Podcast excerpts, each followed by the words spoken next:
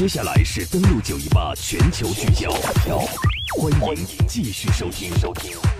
打开广播，追踪国际，全球聚焦。我们接下来的时间来关注一下，在中印杜朗对峙呢，八月二十八号下午结束之后，我们看到呢，中国外交部当天就宣布，当天下午两点半，印方将越界人员和设备全部撤回到边界印方一侧。中方在现场对此进行了确认，中方将继续按照历史界约规定行使主权权利，维护领土主权。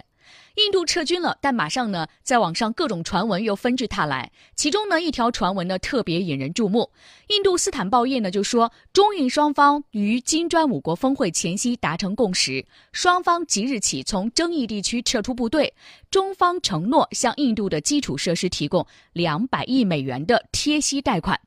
这条消息呢有具体来源，有具体指向，还有具体数额。乍一看，真是让人很难辨别真伪。于是，更多的人就信以为真了。不少人呢，除了在微博、微信上转载这个消息，还有人扼腕叹息，大有面对割地赔款、丧权辱国的愤懑满满、无处发泄的架势。当然，也有很多人对此抱有怀疑。其实呢，这条消息呢，从它出身的出处和传播。本身就漏洞百出。我们看到呢，首先说的是印度斯坦报业这一说，印度斯坦报业这个名称就有问题，属于张冠李戴、凭空捏造。印度根本没有所谓的印度斯坦报业，名称最接近的是英文报纸《印度斯坦时报》和印度当地语的报纸《印度斯坦报》。所以呢，印度斯坦报业如果说带有报业两个字，主要媒体机构是印度报业、托拉斯和美联社一样，属于通讯社的性质。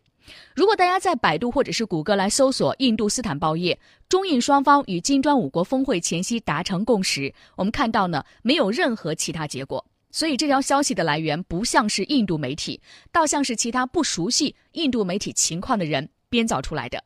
那么，印度真报道了这个事儿吗？有人呢就考虑到这个问题，选用英文和印地语关键词，在一些网站上进行检索。消息最明确的指标是两百亿美元，所以呢，有人就选取四个印度媒体惯用的表达方式来搜索，结果呢，没有找到任何相关的新闻，只有在中文媒体上找到了在一条二零一四年关于中国投资印度愿景的消息，但这还不是中国官方媒体发布的新闻，而是转载的彭博社的消息。另外呢，其实印度真的愿意看到中国的巨额投资吗？从印度一贯对于中国资本和企业的态度来看，假使中国。真打算向印度的基础设施投资两百亿美元，印度也不一定敢接受。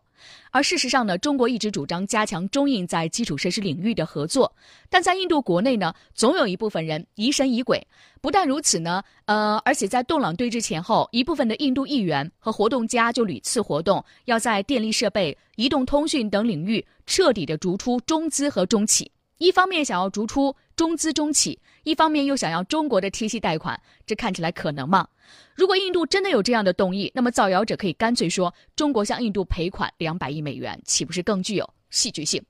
所以呢，从种种分析消息来源，另外呢，这个事件的印度方面呢可以接受的程度，我们可以得出结论：不论是技术层面还是策略层面，中方承诺向印度基础设施提供两百亿美元的贴息贷款，来换取印度撤军。这条消息的可信度都是低的，所以这是一条谣言。